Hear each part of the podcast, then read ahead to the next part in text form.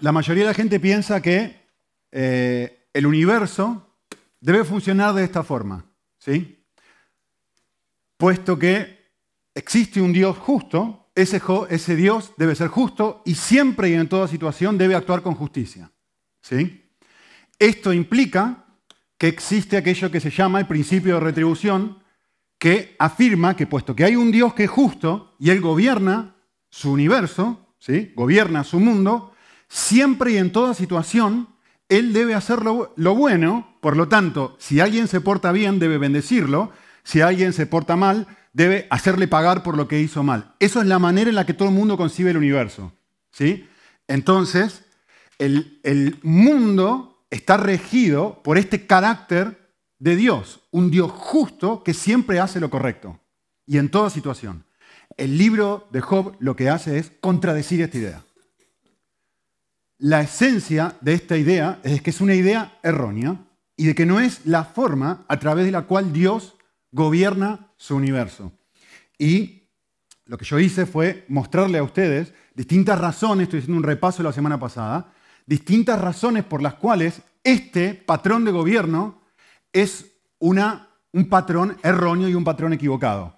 Fundamentalmente, una de las cosas que les dije es que si Dios siempre y en toda situación y sin cambiar nada, siempre bendijera a los buenos, entonces todos nos portaríamos bien para que Dios nos bendiga. Miren lo que dice Tim Keller en referencia a esto. Es excelente, es excelente. Dice esto, miren.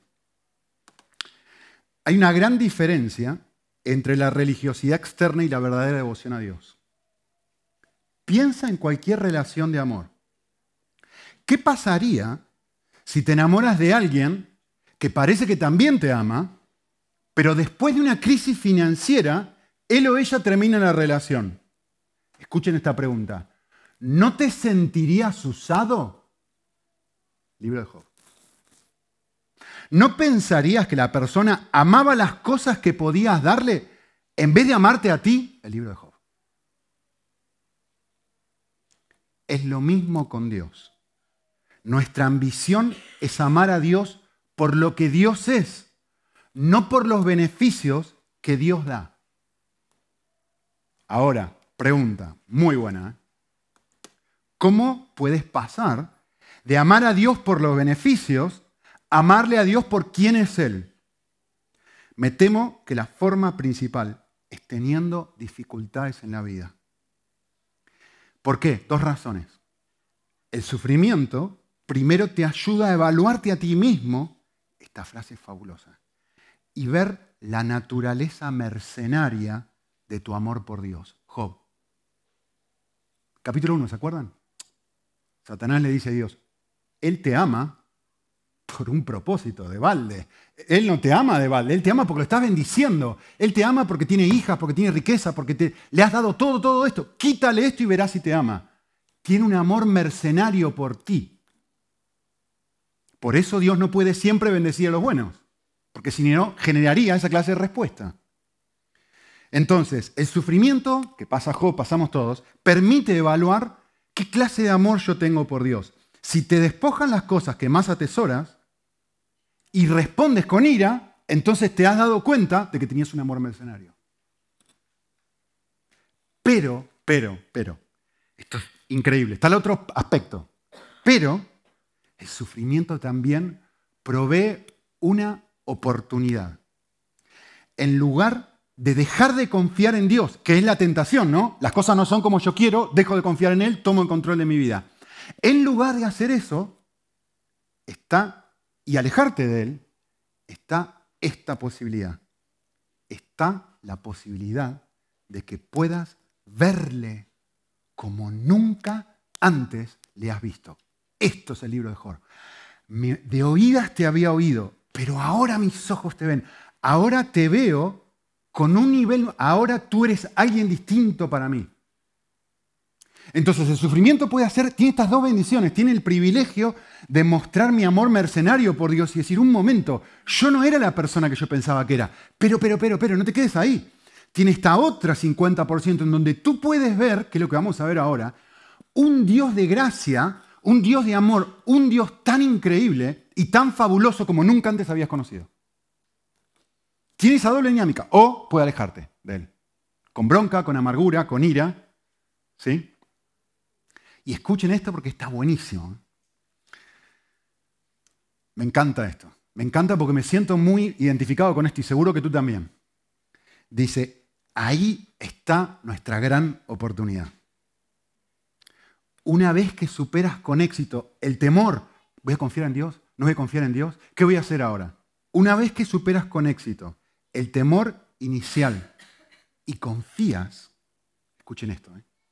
entonces se genera una fortaleza acá que nos hace mucho menos dependientes de nuestras emociones. Y en consecuencia se hace mucho más difícil tentarnos abandonar la verdadera fuente de vida, Él. ¿Qué pasa? Esto, mis subes y bajas, cuando paso por esa experiencia, empiezan a ser, en vez de así, empiezan a ser así.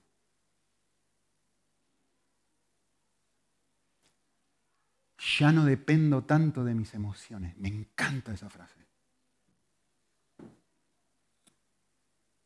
¿O no te ves reflejado? Entonces, lo, precioso de esto, lo precioso que, que nos va mostrando el libro de Job y que vamos viendo, es que Dios usa las circunstancias adversas para transformar mercenarios en amantes. Qué lindo, ¿no? Precioso. Amar lo que verdaderamente satisface su persona. ¿Sí? Entonces, seguimos repasando. Yo les dije que, vale, si la justicia no es, especialmente si no escuchaste el mensaje anterior, si Dios no gobierna el mundo como, como, como centro, como, como eje regulador del universo, no es la justicia de Dios, pues entonces, ¿qué es el eje regulador? Lo que hace el libro de Job es mostrar que el universo de Dios está regido por la sabiduría de Dios. Y todo lo que hace Dios al mostrarle, a responderle a Job, es mostrarle la canción que cantamos hace un ratito. Justamente la canción que cantamos hace un ratito. ¿Dónde estabas tú cuando yo creé el universo? ¿Dónde está tu sabiduría? ¿Quién me ha aconsejado a mí? ¿Quién me ha dado algún tipo de dirección sobre cómo yo debo ejecutar las cosas? ¿Qué sabes tú de dónde comienza la tierra y dónde termina? Y le empieza a recordar todo un montón de cosas a Job y uno dice, pero, pero tú, mi cerebro así pequeñito, yo, yo soy un... Es como poner, ¿se acuerdan? Compararme a mí con Richard Dawkins. No, con Stephen Hawking. Cambié, al, la persona. Con Stephen Hawking. ¿Cómo me voy a poner a comparar yo y hablar de astrofísica con este hombre? Es que mi cerebro es así, el de él era enorme. Ahí ven una evidencia de mi cerebro. Qué pequeño que es. ¿Sí? Y, dijimos, por lo tanto, si esto es así, la, invitación de Dios es a confiar en su sabiduría y, y, también dijimos unas cosas que vemos, no solo en el libro de Job, porque el énfasis de Job es este, pero la Biblia es mucho más amplia que el libro de Job, dijimos que justamente la amplitud de la Biblia nos muestra que su sabiduría está filtrada no solo por, ¿por qué? Por todo lo que Dios es. Entonces, cada vez que Él toma una decisión para actuar, no solamente utiliza su justicia. No, no.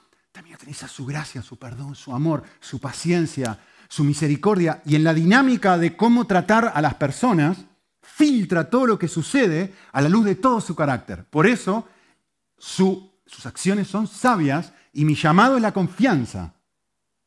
Porque no solo la santidad y la justicia de Dios aplica, sino todos sus atributos aplican en su actuar y devenir con el mundo. Vale.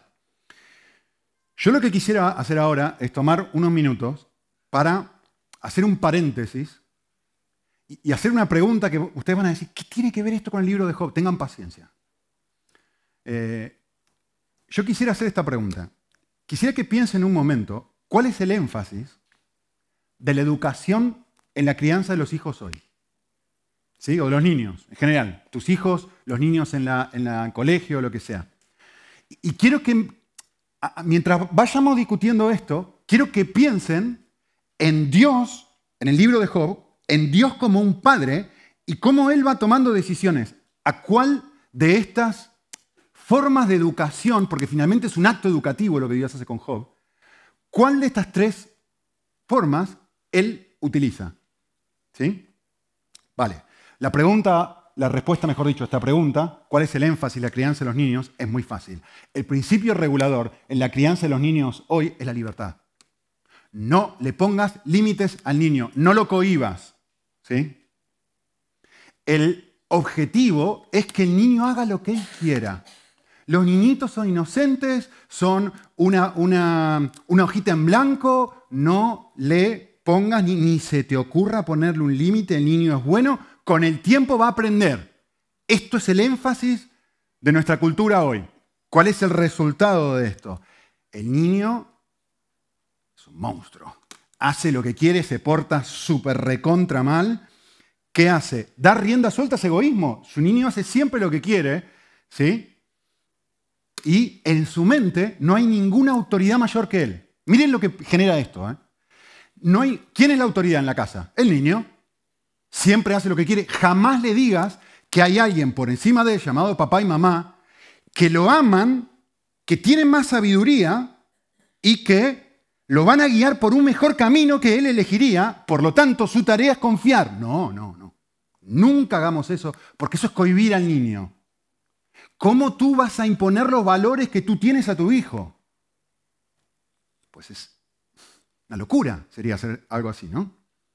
La consecuencia de ese tipo de filosofía es, el niño es un egoísta total, y no solamente es un egoísta total, sino lo que lo ve como algo positivo. Acá se enfatiza, en la cultura del siglo XXI se enfatiza, tus deseos son lo primero, que nadie se interponga en tus deseos lo que tú quieres, lo que tú deseas, lo que tú anhelas. Ámate a ti mismo, todo lo que tiene que ver contigo. Tú, primero tú, segundo tú, tercero tú, cuarto tú, quinto tú. ¿Sí? Y de hecho se ve como algo positivo. El egoísmo y el pensar en ti, vamos a usar a las personas. Yo voy a usar a esta chica, mientras me sirva, me ame, me guste, después la pateo y la tiro. Voy y busco otra. ¿Por qué? Porque ya no me da algo lo que yo quería antes, lo que yo quería. Ya no la, ya no me ama, ya no me siento, ya no me, me, me, me, me, me, me, me, mi, mi, mi, yo, yo, yo, yo, yo. Y todo el mundo aplaude eso. ¿Sí? ¿Vale? ¿Qué es lo que se espera del niño? Que se desarrolle solito. ¿Por qué funciona, este sistema funciona de esta forma? ¿Saben cuál es la meta final? Si la analizás objetivamente, la meta final es esta. Lo contrario al libro de Job. Miren. La meta final es que el niño no sufra. ¿Cómo tú vas a disciplinarlo? Que el niño no sufra, y lo puse entre comillas, que el niño sea feliz. Porque obviamente todos los patrones, todos los modelos quieren que el niño sea feliz. Pero aquí se utiliza este concepto. No, no, el niño tiene que ser feliz. El objetivo final es que el niño sea feliz. El objetivo es que tú seas feliz. ¿Vale? Se usa de una forma errónea, por eso lo puse entre comillas. ¿Sí? Pero no vayas a hacer nada que lo lastime al niño, de alguna forma. ¿Vale? Muy bien. En el otro polo tenemos la educación tradicional. Quizá como muchos de los que peinan canas ya fueron educados de esta forma. ¿sí? En la educación tradicional, y esto en cierta forma se parece más al libro de Job, hay un sobreénfasis en la justicia. ¿Sí? El niño siempre, en toda situación, debe obedecer. Siempre. ¿Sí? Hay que ponerle chiquicientos millones de límites al niño. ¿Vale? Por, entonces, ¿cuál es el objetivo? Que el niño haga lo que dice el adulto. El adulto dice A, el niño hace A. El adulto dice B, el niño hace B. ¿Cuál es el resultado de esta eh, forma de educación y forma de concebir la vida? El niño se porta muy bien. Es un relojito, se sienta, se para, se pone de pie, camina, a derecha, izquierda. Es un relojito. El niño obedece, por supuesto que obedece.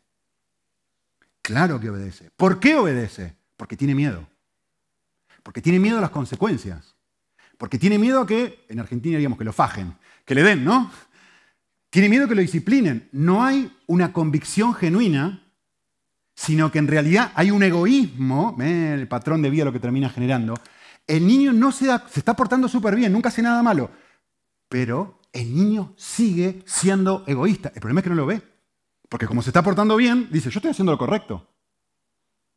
Yo estoy actuando bien. Este es el modelo que te da con el palo, todo el tiempo, con el palo, con el palo, con el palo, con el palo, con el palo. ¿Sí? Porque es manipulador. Se porta.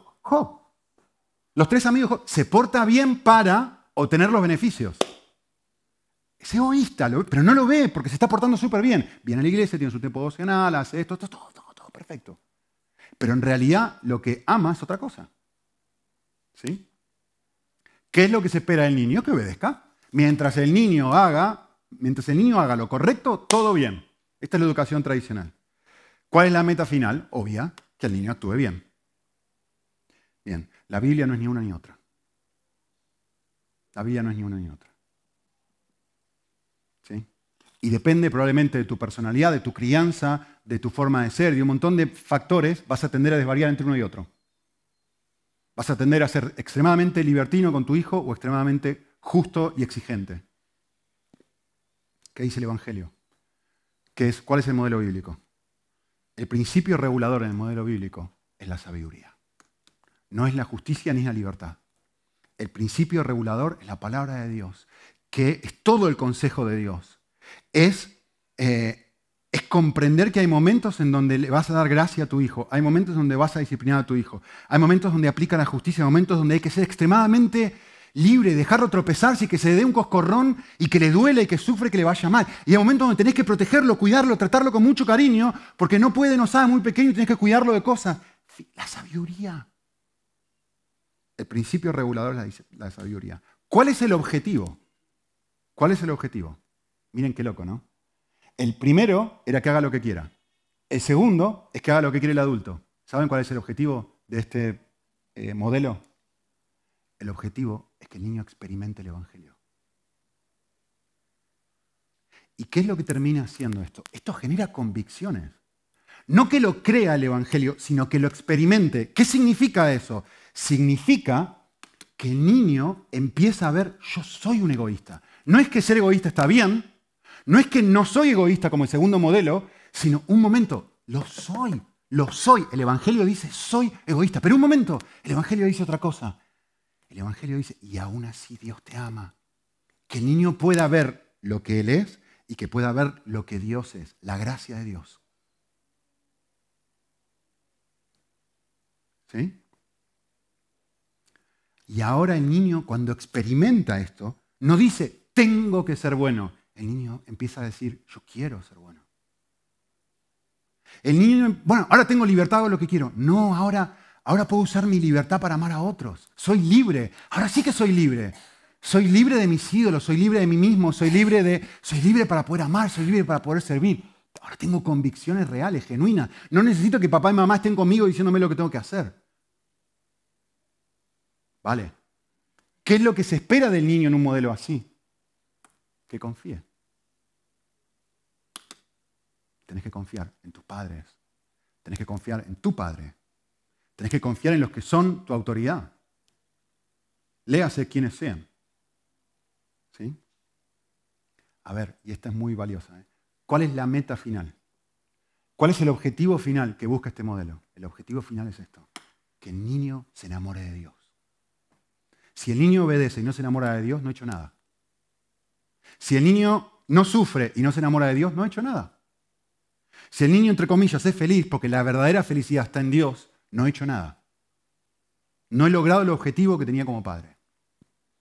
Eh, nosotros, miren esto, y ahora van a ver cómo se relaciona con Job. Nosotros como padres eh, tenemos distintas formas de disciplinar a nuestros hijos, pero una de las formas en la que lo hacemos es, le quitamos privilegios. ¿sí? Ellos eh, pueden mirar tele una cantidad de tiempo solamente el fin de semana y pueden jugar con la tableta solamente el fin de semana. ¿sí?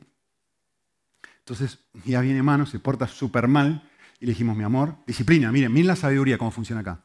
Hijito, actuaste mal, tenés que tener consecuencias. Papá te va a ayudar y te va a amar eh, poniéndote la disciplina. No vas a poder jugar con el iPad este fin de semana. ¿Qué tenés que hacer, hijito? ¿Cómo te portaste? ¿Qué hiciste? No, actué mal, papá. Vale. ¿Qué tenés que hacer? Pedir perdón. Vale. Pide perdón, hijito. Pedimos perdón juntos, oramos. Genial. Pasa un tiempito. Y dije esto. Miren cómo somos los hombres, ¿no? seres humanos. Le dije, le voy a enseñar gracia a mi hijo. Y me acerqué Ustedes lo vieron corriendo, ¿no? El primero que salió corriendo. Es una, una petaquita así, chiquitito. Salió corriendo. Le dije, mi amor, ¿sabés lo que es la gracia?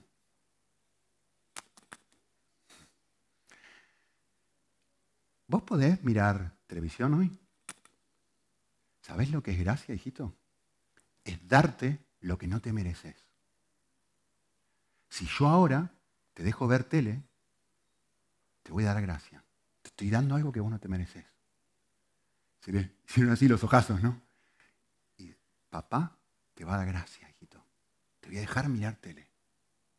¡Ah! Te quiero, te amo, gracias papá, gracias, sos el mejor papá del mundo, te recontra quiero, sos un papá fabuloso. Fue y miró tele. Al día siguiente. Se portó mal. Mi amor, papá te va a ayudar, te va a amar y te voy a disciplinar. Hoy, a la noche, sábado, no vas a poder mirar tele. ¿Qué piensan que fue lo próximo que dijo mi hijo? Papá, ¿me das gracias? Lógicamente. Y, eso a mí me puso en un aprieto con el cual peleé muchísimo mi cabeza. Porque realmente, ¿y ahora qué hago? ¿Y ahora qué hago? Porque entonces, si yo cada vez que mi hijo peca, cada vez que mi hijo desobedece, le doy gracia, entonces yo lo estoy criando, le estoy generando una, una convicción a él. Ah, vale, entonces no importa cómo vivo. Pero si yo no le doy gracia y siempre lo castigo por lo que él hace, pues le estoy comunicando a él, ¿se dan cuenta el dilema de Job? Le estoy comunicando a él que yo siempre te doy lo que tú te mereces. Tengo un problema serio como padre. Que yo le quiero comunicar algo que mi hijo no puede entender. ¿Saben lo que me ayudó? Eh, una amiga misionera me dijo esto. Yo le estaba compartiendo esto con ella y le dije, es que no sé qué hacer, no sé qué hacer, no sé qué hacer. Y me dijo algo que me ayudó. Y al principio no lo entendí y lo rechacé. Y después, pensándolo bien, dije, no, que tiene razón, que tiene razón. Me dijo esto. Me dijo, Nico, entender la gracia de Dios es un proceso.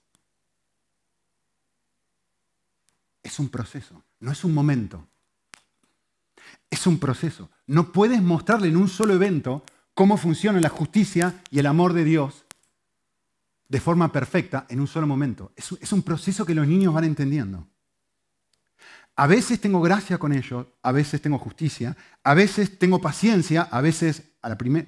Y le voy generar, pero todo con una capacidad, con un nivel de sabiduría sano que busca y que tiene claro el hecho de decir, yo quiero mostrarle que tus acciones tienen consecuencias, pero quiero mostrarte que mi amor por ti supera las consecuencias.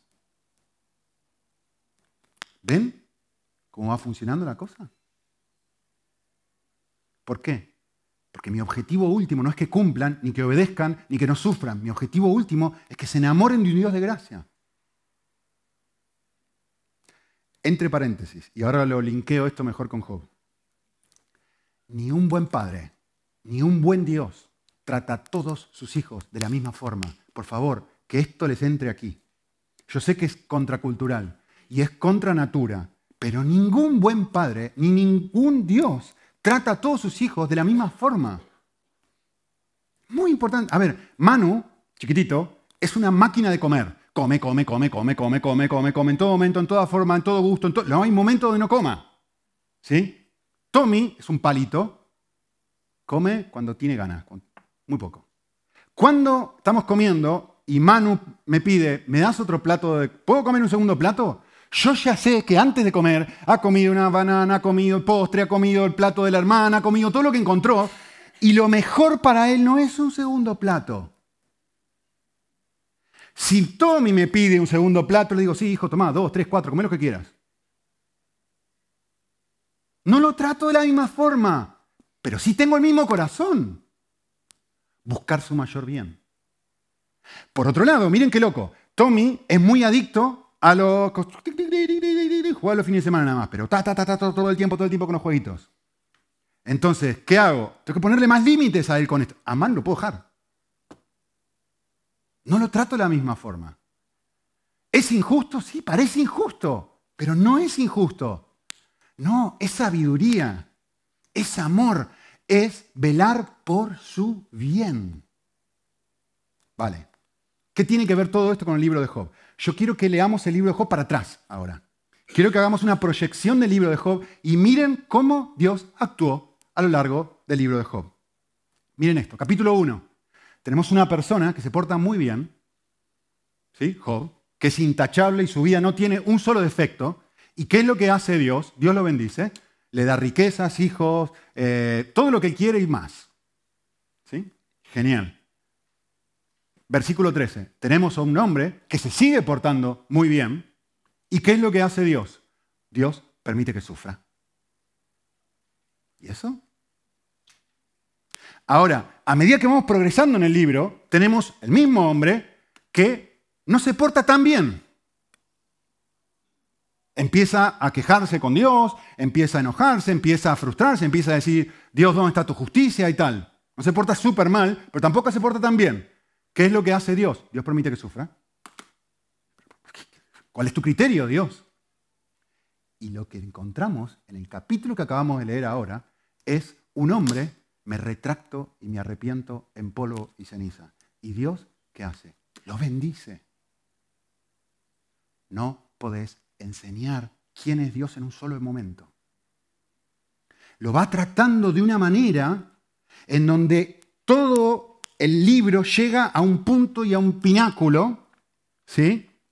Donde uno empieza a preguntar, ¿pero qué clase de Dios tengo? Si me porto bien, para acá me va bien. Ahora, me, porto, sigo portando bien, me va mal. ¿Cómo funciona esto? Que no lo entiendo. Y permite un montón de confusión y misterio y malos consejos y todo esto. Y digo, ¿y ahora que me sigo portando mal? Pues entonces da igual. Que en un momento Job lo dice. Entonces da igual. Finalmente no importa. ¿Qué clase de Dios tenemos? ¿Saben qué clase de Dios tenemos? ¿Qué es lo que Dios le muestra a Job? Un Dios soberano. Un Dios al que yo no puedo controlar con mi comportamiento. Yo no puedo decir, mira lo que yo he hecho, ahora tú debes hacer esto por mí, ¿no? Un Dios al que yo no puedo hacer eso. Un Dios cuya sabiduría supera la tuya y la mía de una forma increíble. Eso es lo que muestra. Y Dios está en proceso de enseñarnos la plenitud de su carácter. Y me llama a confiar.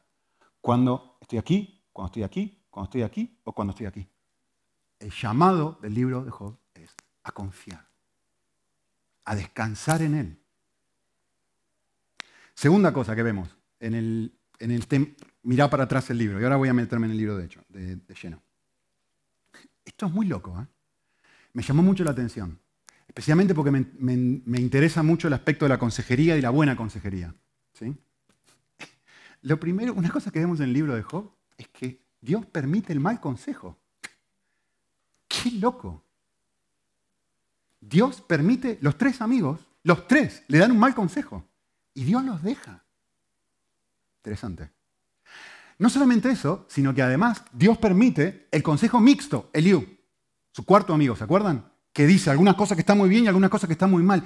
Señor, ¿qué estás haciendo? ¿Cómo puede ser que permitas el consejo malo, que permitas el consejo mixto? ¿Qué está haciendo Dios? Finalmente, lo que vemos al final del libro, que lo vimos la semana pasada, es que Dios, a través de su palabra, interviene con el consejo correcto. Uno puede ver esto en todos lados. ¿eh? ¿Cuántos malos consejos ha recibido? Eh, y en su sabiduría, Él va utilizando todas estas cosas para mi mayor bien. Es decir, me permite pasar por una crisis donde no entiendo qué pasa, no sé qué hacer, no recibo buena sugerencia, recibo algunas cosas que digo, pero esto viene para acá, esto viene para allá. ¿Y qué está haciendo Dios en mi persona en ese momento? Desarrollando músculos. Eso se llama pasar por una crisis, ¿sí? Para poder generar en mí y producir en mí una nueva síntesis, una nueva experiencia, una nueva fortaleza. Déjeme decírselo de esta forma.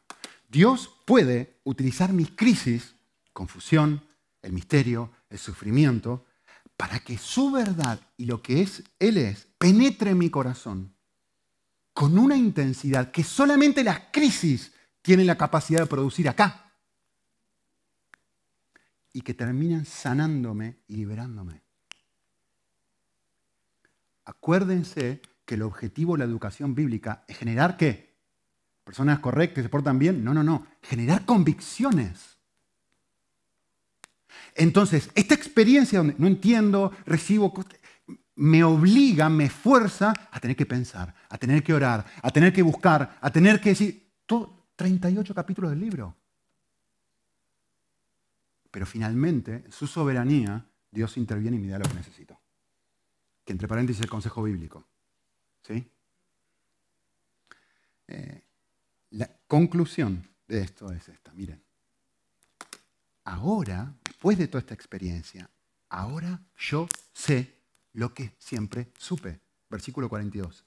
Yo sé, perdón, versículo, capítulo 42, versículo 2. Yo sé que tú puedes hacer todas las cosas. Ahora entiendo. Perdón, Job. Antes no lo entendía. Pero si en el capítulo 1, en el capítulo 1 dice que tú entendías esto tan bien, de que Dios puede hacer cualquier cosa, que tus hijos estaban haciendo un banquete y tú, sabiendo que Dios puede hacer cualquier cosa, sacrificabas por las dudas. A ver si se había mandado una macana. Y Dios, ¡pum!, los castigaba. ¿Qué está diciendo Job? No se pierdan eso. ¿eh? ¿Qué es lo que está diciendo Job? Job está diciendo esto. Ahora, la misma verdad que siempre supe ha penetrado de tal forma en mi corazón que puedo confiar en ti aunque te lleves a mis hijos en un banquete. Eso es lo que está diciendo Job. Ningún propósito tuyo puede ser estorbado. ¿Quién es este que oculta el consejo sin entendimiento? He declarado lo que no comprendía. Cosas demasiado maravillosas para mí, cosas que no sabía. Ahora escucha y hablaré. Ahora te preguntaré y tú me instruirás a mí. Ahora me doy cuenta que mi sabiduría es tan pequeñita. Ahora me voy a dejar ministrar por ti, Señor. Ahora confío, aún en la peor de las situaciones. Ahora confío. Yo antes creía que tú eres un Dios sabio y soberano. A través de esta experiencia, ahora lo comprendo con una, con una profundidad total y completamente nueva. Por eso me retracto y me arrepiento en polvo y ceniza. Escuchen esto, ¿eh? no son mis palabras. Un autor sobre esto dijo esto, muy bueno, ¿eh? porque les va a ayudar a entender lo que quiere decir Job aquí. Miren, dice así, Job no estaba expresando un arrepentimiento general por su depravación. No es, he pecado, no, no ese es el punto. Eso arruinaría el propósito del libro. Eso era lo que sus amigos han intentado que él haga. Lo que él está haciendo es hacer lo que antes no estaba dispuesto a hacer. Él está abandonando sus internos, intentos de exigirle a Dios justicia porque él ha sido inocente. Trátame bien porque yo me he portado bien.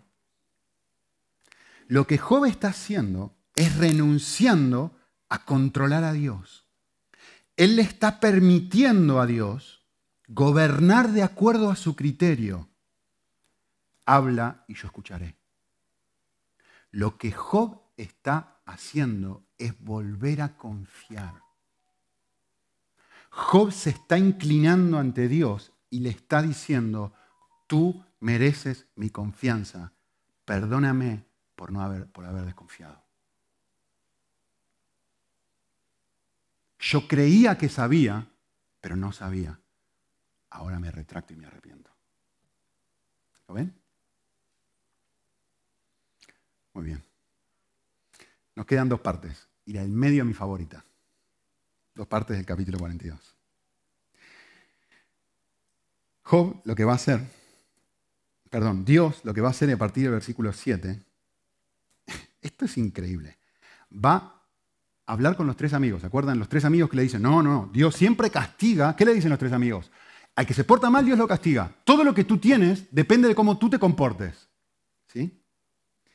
Y dice el texto, y sucedió que después de esto, habló estas palabras Job al Señor y le va a hablar a Elifaz, el jefe de los tres amigos, ¿no? uno, de los tres, en representación de los tres. ¿sí? Ahora, antes de leerlo, quiero que te preguntes esto. ¿Por qué está este episodio acá?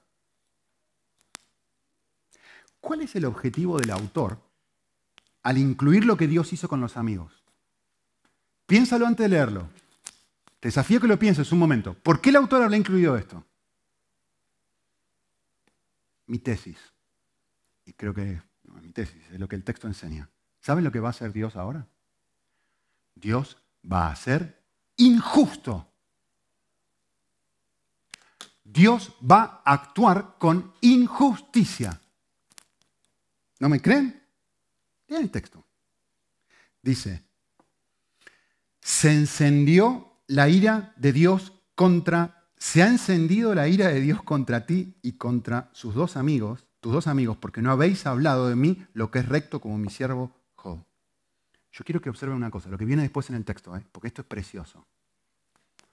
¿Qué pasa cuando se enciende la ira de Dios? Esto es bellísimo. ¿Qué pasa cuando se enciende la ira de Dios? El texto muestra tres cosas. Primer cosa que muestra el texto. Te quiero explicar cómo funciona mi universo, va a decir Dios. A los tres amigos, ¿eh? Así funciono yo. No es que yo me tapo lo que tú haces mal. Así no funciono yo. Dice, no, no, no, no, no, no. Habéis hablado mal. Yo no me estoy tapando esto. ¿Sí? Pero mí, no se pierdan esto. ¿eh? Esta gente está pensando, estos tres amigos están pensando, si yo actué mal, si yo he pecado, Ahí viene el palazo. Porque un Dios justo debe tratarme con justicia, por lo tanto, Él debe darme con un garrotazo en la cabeza por lo que yo he hecho. Esa es su cosmovisión. Y miren lo que Dios va a hacer. Dios va a hacer algo totalmente rebuscado y loco. Va a hacer con los tres amigos lo mismo que hizo con Job. Dios dice, ¿sabes lo que vas a hacer ahora? Vas a ir, versículo 8, vas a tomar un sacrificio perfecto. Siete carneros. Vas a ir donde está mi siervo Job, que entiende un poquito mejor que tú cómo funciona la vida. Y vas a sacrificarlo. ¿Sí? ¿Producto de qué? Miren lo que condena a Dios. ¿eh? Lo que condena a Dios es su insensatez, su no sabiduría. De los hombres más sabios que han pisado este planeta, ¿se acuerdan de estos tres hombres? ¿Sí? ¿Qué es lo que hace Dios? No se tapa como diciendo aquí no ha pasado nada. Provee una salida, algo. Provee una cruz. Provee un perdón. No pasando por alto, sino Él haciendo algo por sus amigos para que los amigos no tengan que experimentar la justicia de Dios. Y miren lo que dice en versículo 9. El texto, lo próximo que nos muestra es, y Elifaz y Bildad y Sofar hicieron y el Señor aceptó el sacrificio, lo perdona. Es la primera vez en todo el libro que estos tres amigos experimentan y transforman algo que no tiene precio. Se cambia su forma de ver a Dios. Dios no es como yo pensaba. Dios es otro. Los tres amigos reciben lo que no merecen. Porque la esencia de la gracia es darte lo que es injusto. La gracia es darte lo que no mereces. Si siempre Dios actuara con justicia, no podría actuar con gracia. Y lo que hace en este pasaje es justamente eso. Ahora ustedes vivan lo que vivió. Vale. Este es el episodio que más me gusta, que viene ahora. Del, 4, del 10 al 17 el texto dice, y el Señor restauró el bienestar de Job, el de sus amigos, y aumentó el doble lo que había poseído. Vinieron todos, es muy llamativo esto, ¿eh? todos sus hermanos, todas, miren el énfasis en todos, ¿eh? todos sus hermanos, todas sus hermanas, todos los que lo habían conocido antes, vinieron a él, comieron pan, para, se condolieron de él, lo consolaron, eh, y cada uno, es decir, todos, ese grupo, de, ese grupo de todos, todos les dio una moneda de plata. Y cada uno un anillo de oro. Y uno dice, no, voy a tener tiempo de examinar esto ahora, eh, pero pregúntese, ¿por qué no lo hicieron antes? Digno de pensar, ¿eh? en el tiempo de Dios, esta gente viene y dice, ahora, ahora, ahora, ahora, ahora, ahora te doy esto, esto, esto, esto, esto. Podrían haberlo hecho antes, ¿no? Y el Señor bendijo los últimos días con 14.000 ovejas, camellos, yuntas y bueyes. Y la pregunta del millón es, ¿por qué Dios vuelve a bendecir a Job? Pareciera estar contradiciendo todo lo que dijo antes. ¿Por qué vuelve a hacer esto? ¿Por qué le demuestra, por qué le muestra, por qué le da todo de vuelta? Al fin y al cabo todo el mundo va a concluir, ah, vale, ahora que este hombre se arrepiente en polvo y ceniza, pues ahora le da bolsa. Ah, entonces sí, el principio de retribución funciona bien, al dedillo. ¿Por qué lo hace? Vale, yo quiero hacer algo. Me voy a tomar cinco minutitos para hacer esto y después avanzar súper rápido. Leí una frase en un libro de alguien que es mucho más inteligente que yo, mucho más espiritual que yo, eh, mucho más años de experiencia que yo, pero se parece a algo que lo que escuchan ustedes acá todo el tiempo. Así que quiero que presten atención y mediten en esta frase, porque yo hace dos meses que estoy pensando en esto y no he podido dejar de pensar en esto. Está muy buena. Ah, Tienes que pensarla. ¿eh? Tim Keller dice esto. Dice, la mayoría de nuestros más profundos apegos como seres humanos son involuntarios. ¿Qué está diciendo Tim Keller? Tim Keller está diciendo esto. Lo mismo que le dicen cambios profundos. Está diciendo esto. El amor es una respuesta. Aquello en lo que tú depositas tu afecto no tiene tanto que ver contigo, tiene más que ver con el objeto que se muestra valioso y precioso para ti. Es algo que tú no puedes controlar, es algo involuntario. ¿sí? Tú no puedes obligarte a enamorarte de una chica. Yo no te puedo poner un revólver en la cabeza y decir, yo puedo ponerte un revólver en la cabeza y decirte, tómala de la mano, dale un beso, abrázala, pero yo no puedo obligarte a ti a decirte, encuentra placer en este chico o en esta chica. Amar a alguien tiene que ver mucho más, es un aspecto muy involuntario. ¿sí? Es una respuesta del corazón cuando encuentra algo atractivo, algo valioso, algo lindo, algo increíble. ¿sí? Como Jesús dice, donde está tu tesoro, es decir, cuando tu corazón encuentra un tesoro, tu corazón va detrás de eso. ¿Sí? Entonces, es algo, mis apegos, las cosas que yo realmente amo, tiene que ver porque de alguna forma yo la vi valiosa. No lo puedo controlar, dice Tim Kelly. Tiene razón. ¿eh? Dice, se van a imaginar en qué libro lo escribe. Él dice esto, Jonás, el profeta pródigo está esto. Jonás no miró la planta de ricino y dijo, voy a entregarte mi corazón con mucho afecto. No, Claro que no. ¿Se acuerdan el final de Jonás, no? Necesitamos cosas, dice él, y nos apegamos a las cosas que necesitamos. Ahora quiero, ahora quiero sombra. Y digo, ¡ay, esto me lo da! Gracias, gracias, gracias. Es que no puedo evitarlo si esto me está dando algo que yo no quiero. Si yo me estoy muriendo de calor y esta planta viene y me da sombra, es que no puedo evitar decir, sí, sí, me quiero, me quiero quedar acá. Esto está re lindo, Málaga. ¿No? Verano, 43 grados de calor. ¿Qué buscas? Es que no lo puedes controlar. Buscas sombra. ¿Sí? Eso es lo que está diciendo este hombre. Vale. Pero lo que yo quiero compartirles es otra cosa. Y acá viene, ¿eh? esta es mi perla para ustedes de este mensaje de hoy. Bien. Dios. No. Dios no necesita nada. Él es absolutamente perfecto y feliz en sí mismo y no nos necesita. Él no responde a nosotros. Yo me porto bien y respondo con bendición, yo me porto mal y Dios responde con maldición. No, puesto que Él es el único, es un Dios trino, satisfecho en sí mismo, Él es el único que no necesita nada. Entonces la pregunta es, ¿por qué él nos ama, porque Él está apegado a nosotros. La, única respuesta de cómo un ser infinito, omnipotente y que existe en sí mismo puede estar apegado a nosotros es que Él ama solo voluntariamente. Tú no depende de nada distinto a nosotros. No depende de tu justicia, no depende de que te portes bien o mal. Todo el universo no es más grande para Dios que lo que Él es una pelusa para nosotros. Y nosotros somos pedazos más pequeños en esa pelusa. ¿Cómo podría Dios apegarse a nosotros? ¿Cómo Dios podría decir, sigue la cita de, de Keller, ¿no? Lo que sucede en Nínive me afecta, me duele. Lo que sucede en tu vida me duele. Lo que te está pasando a ti me conmueve, me aflige, me carga. La única respuesta es que Él voluntariamente entrega su corazón. Dicho de otra forma, muy importante, ¿eh?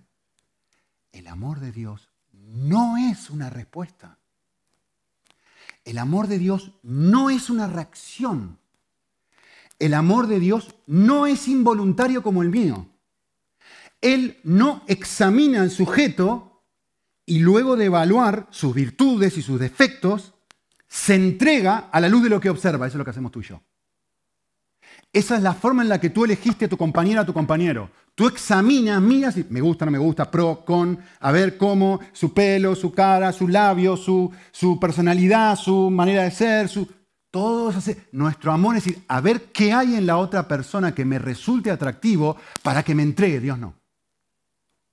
Dios no es así. Dios no es así. Por lo tanto, el amor de Dios es el único amor del universo que es por gracia.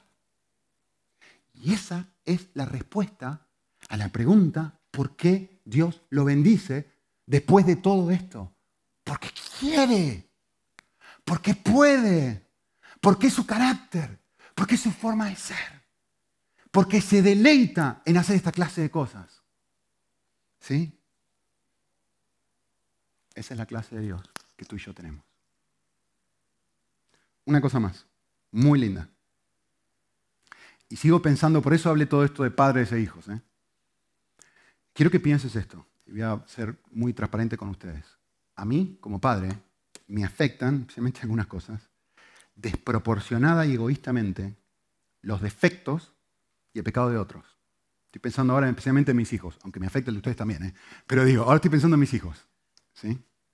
Mi hijo pequeño, Manu, viene todos los días del colegio y es, parece que tuviera un megáfono. Te grita, porque está todo el tiempo con niños, que es un descontrol, y llega y me aturde, me está dando y, y mi reacción me afecta. Mi reacción es, Manuel, por favor, así con este timbre, ¿eh? Manuel, por favor, ¿puedes hablar más bajo?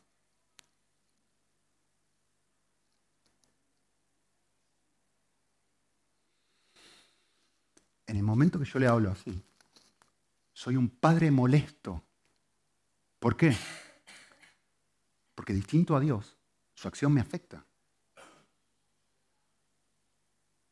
Me afecta, me molesta, me indigna, me genera un chillido en el oído y lo detesto.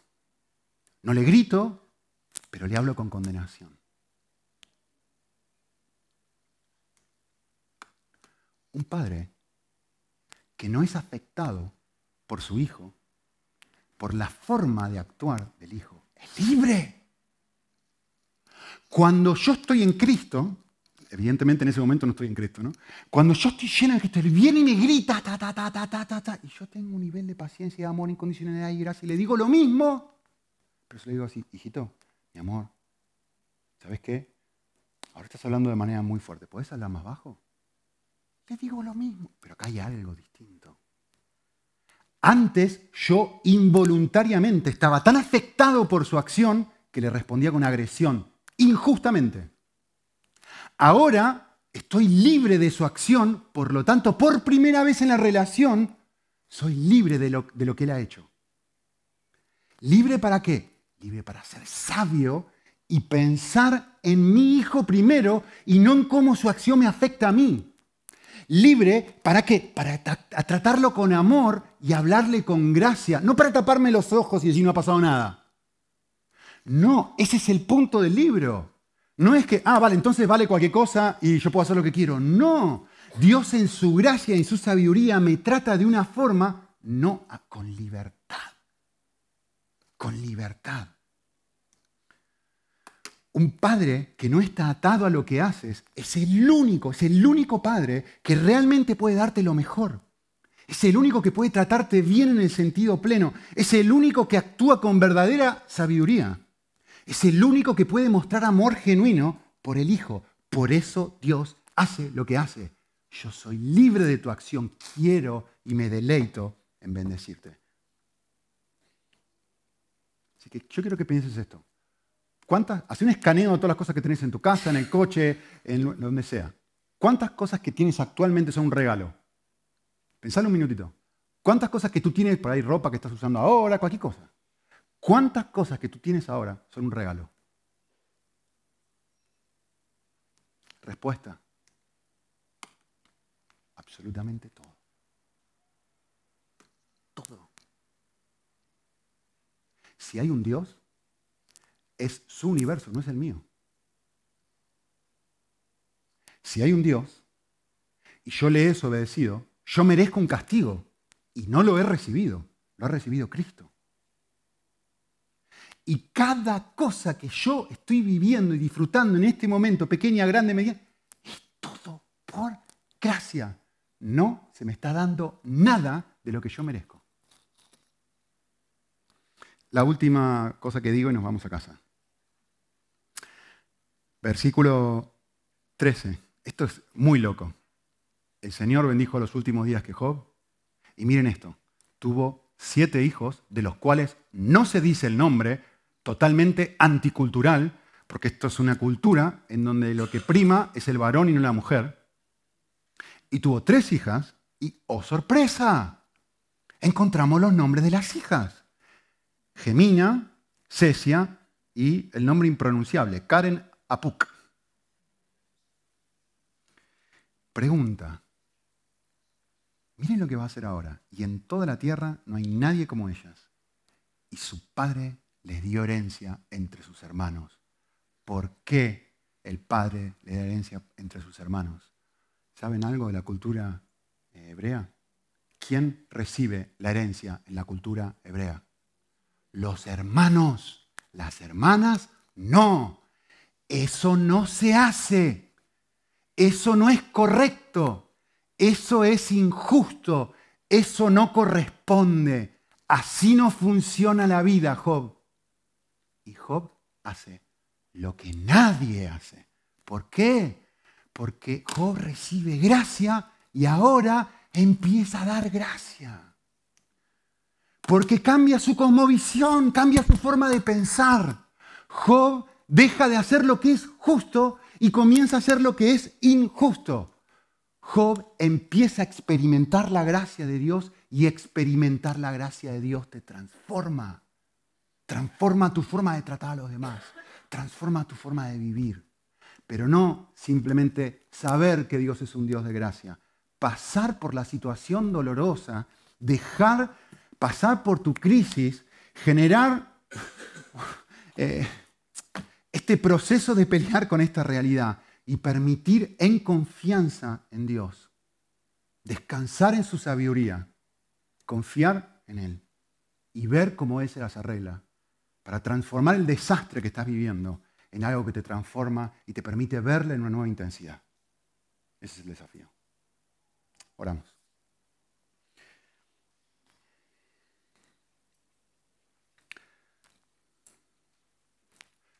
Queremos abandonarnos, Señor, entregarnos. Queremos mirar para arriba y decir, hay un gobernador en este universo y no soy yo. Y gracias que no soy yo. Gracias que estoy invitado a confiar en alguien que es fabuloso, en alguien que merece toda mi confianza, en alguien que aún recicla mis experiencias dolorosas y en alguien que me invita a una relación en la que Él mismo lo ha dado todo. Él, tú mismo lo has dado todo, Señor. Queremos aceptar esa invitación, la que tú moriste por nosotros. Y en ese morir por nosotros nos mostraste la mayor expresión de confianza que alguien podría dar. Que podamos descansar en esta verdad y que podamos entregarnos de una forma plena a ti, Señor. Eh, sea cual sea la circunstancia que nos toque, para poder verte con una nueva intensidad y para poder confiarte con un nuevo nivel de fe. En Cristo Jesús. Amén.